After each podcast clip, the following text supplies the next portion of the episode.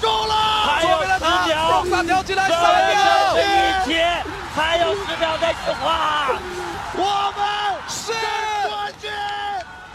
看理想电台，我是颠颠。这段声嘶力竭的解说来自前段时间英雄联盟世界总决赛，中国战队 IG 三比零击败对手，拿下世界总冠军的场景。大学的男生宿舍楼里发出狂喊的时候，很多不明真相的人都在问：埃及，埃及怎么了？又发现金字塔了吗？当时朋友圈热传的一张图这样解释这件事儿。可能中老年人不知道刚刚发生了什么。中国队在 LPL 电竞领域全球殿堂级的赛事中，决赛零封对手夺冠。此前，中国各路战队冲击七年未果，一直面临舆论的巨大压力。本届赛事被公认最强的传统中国强队 RNG 早早出局，而王思聪玩票的 IG 就在刚才夺冠了。这张图片里的最后一句话是：“为什么你会听到年轻人的欢呼？”因为这是他们不被理解的少年与现在在此刻得到了证明。在我的少年时代，同学之间经常聊谁昨天晚上翻墙出去上网了，或者谁又被家长从网吧抓到带走了。学校和家庭说起网吧都是咬牙切齿，但县城里的网吧还是越开越多。谁要是被贴上网瘾少年的标签，意味着不是一个好学生，更不是一个好孩子。甚至一些家长会让自家孩子和这个网瘾少年保持距离，免得被带坏。长大后回想这些事儿，当然也会理解家长的担心，因为确实有不少人沉迷游戏，荒废人生，甚至酿成了一些悲剧。但是另一方面，他在一个虚拟的世界里造起了一座真实之城，就像在纪录片《三日为期》里面，一群三十多岁的老男孩偶尔聚在上海江宁路的那家老式的街机厅。在一个无所谓时间的空间里，痛快地来一场比赛，重温少年梦。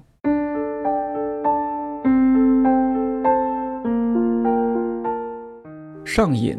不一定是件不好的事儿，比如道长就是对读书上瘾，他先后做了《开卷八分钟》和《一千零一夜》这样的读书节目，影响了更多人去看或者是重看那些好书。马世芳老师是对流行音乐上瘾，以广播人和写作者的身份去给那些认真的歌迷介绍了厉害的歌，也就有了我们喜欢的音乐五四三，还有听说这样的节目。还有白先勇先生都无法想象他对成一本《红楼梦》有多上瘾。之前他来北京做活动的时候，其实一天的活动结束他就很累了。送他回宾馆之后，我忘了是谁来着，一不小心提到了《红楼梦》。他就忽然又来了精神，和我们讲里面的情节，还有文字细节，哪一处值得推敲？这个凤姐在装腔作势，么又是这样的慢慢拨火啊，这么多搞刘老老不管了三七二十一，拿了这个银子以后乐不可支，他就讲了，哎呀，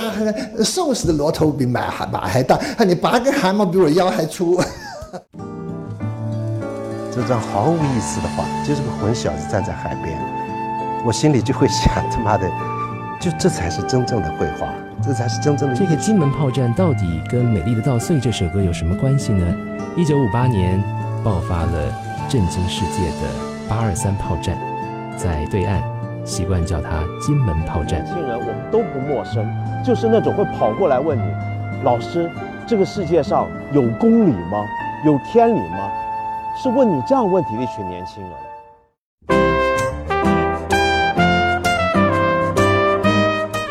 当然，现在大家的选择好像更多。有认识的朋友是健身上瘾，对大块肌肉极度迷恋，雷打不动的去健身房打卡，隔段时间就在朋友圈晒一下对比图。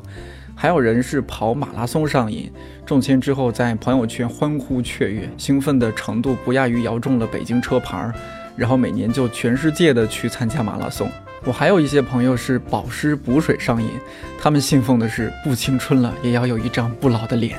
起床之后先来一杯凉白开，洗脸之后水乳霜一个都不能少。上班的时候频繁喝水，从花果茶到蜂蜜柠檬茶，隔几天就从一些生鲜 APP 上买几盒新鲜水果放在办公室吃。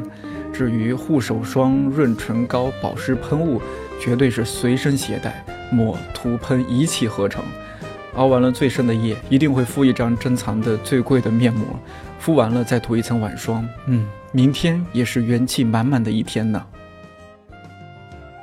打拳这件事儿挺上瘾。所谓的打拳是一个打拳型的健美操，打拳的时候你有一种。就当周围的人都特别的疯狂，然后但是你自己在匀速的像跳舞一样的分配自己的体力，然后你会觉得健身房就像是一个当代的一个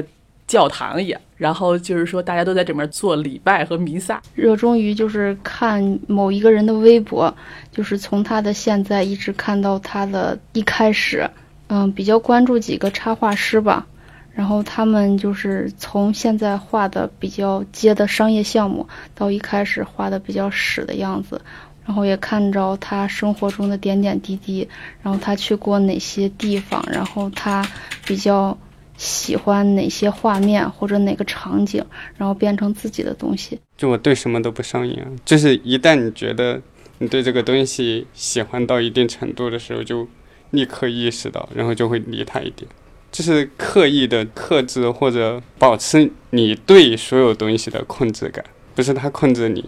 因为我觉得上瘾好像是有一的有一点自己丧失的一种主动性，就那个东西推着你是，比如说我我有很多事情要做，我应该做事情，但那个东西会打扰我。我对抽烟比较上瘾，好像也没有很重，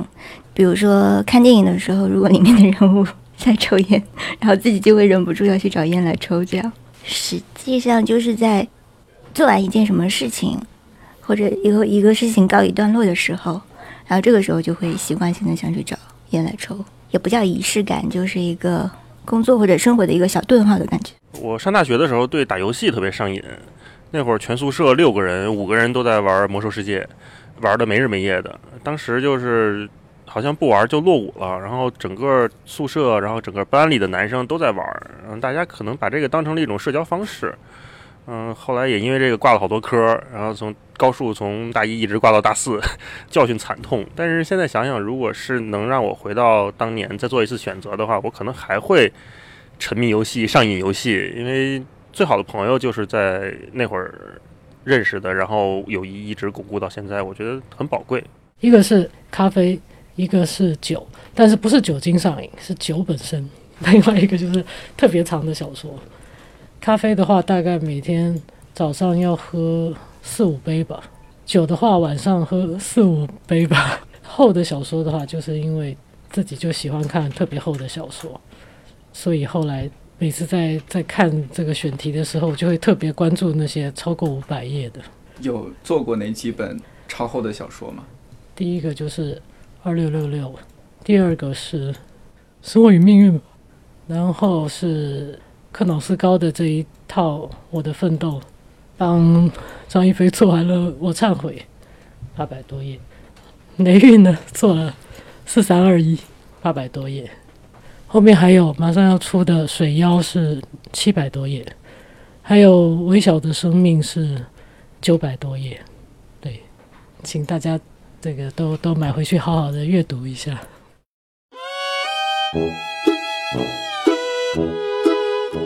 我们公司这群同事吧，绝大多数都撸猫上瘾。你可以去听一下看理想电台之前做的《做一只猫真好啊》这一期节目，感受一下。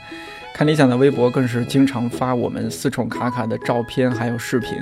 我觉得再这样做下去，我们可能就是一个宠物博主了。除此之外，不得不提的是，不知道是不是行业原因，公司很多人都咖啡上瘾，好几个办公室都有手冲咖啡设备，比如音频部，办公室里有全套的手冲壶、磨豆机和玻璃分享壶，有品类堪比一家小型咖啡店的咖啡豆。还有一台 DY 自己掏钱买的胶囊咖啡机，后来逐渐又加入了中式茶、花果茶等等，还建了一个微信群。做好手冲咖啡之后，会在群里喊一声招呼大家过来喝，还说一声手慢无。所以音频部也被我们戏称为饮品部。公司有这么大的咖啡群体的后果就是，前段时间我们看理想推出的一千零一夜出走记纪念版挂耳咖啡，光是同事就买了不少，没买到的同事表示很不开心呀，去和产品部抱怨。前几天产品部又上线了一批新货，不知道现在是不是又卖光了？这可能就是传说中的以贩养吸。说起来有点难为情，我自己是有点收拾癖，就是整理收拾上瘾。比如我很难忍受自己的桌面很乱，书、杯子、加湿器，还有各种小玩意儿，一定要有各自相对固定的位置。有时候我会在网上找各种收纳神器，每个周末一定要抽出一个时间段来想想，房间里哪些物件可以有更合适的收纳方式和收纳位置。还有吃完饭以后，我特别喜欢洗碗，特别享受洗碗这个过程。先把它们都放到一个大盆子里，加入热水和洗涤灵泡一会儿，五分钟后在盆子里双手配合旋转着先洗第一次。洗完后把脏水倒掉，再把水龙头的水流调到比较小的状态，开始流动水作业。然后洗完直接把它们放到沥水架上。当然这些都还不够，作为一项系统化的工程，还要把厨房水池里的菜叶、饭渣、天然气灶旁的汤汁、米粒儿，还有地板上面的蒜皮、葱皮收拾干净。当做完所有的这些之后，深呼吸。我觉得自己的心灵都得到了洗涤和升华。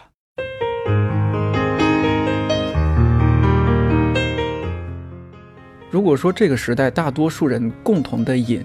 特别有讽刺意味的是，从中老年人到小孩子都沉迷于手机不可自拔，社交、新闻、音乐、视频、游戏，甚至 P 图软件。我不知道现在的家长怎么去说服小孩子不要玩手机。因为自己明明玩得更凶，可是有时候想想，这个世界丰富而无趣。如果能在手机里找到一个有趣的世界，一个歌单、一部电影、一门综艺，或者一档叫“看理想电台”的不正经的小节目，谁又知道多少年后这些看到的、听到的会对人生产生什么影响呢？很多年前，张悦然主编的《里》有一期讲到上瘾这个话题，有句话我特别喜欢，我肯定写不出这样的话。就干脆拿来主义，把这句话分享给你：没有瘾的生活总是过分平常，一直过下去，就好像自己都要消失在这个世界上了。我们总要沉浸某个领域，才会知道这个自己是怎样的自己，才会明白自己要的究竟是什么，才会在这个自己重新浮上来之后，如获得了新生般，有了新的眼光、新的视野，而那种上瘾的感觉将变成一个秘密，一个充满爱的秘密。于是，那些艰难险阻也就再也算不上什么了。很好奇，听节目的你曾经或者现在对什么上瘾？不忙的时候在节目评论区留言，我们聊聊呗。看理想电台，我是颠颠，祝你早安、午安、晚安，我们下期再见。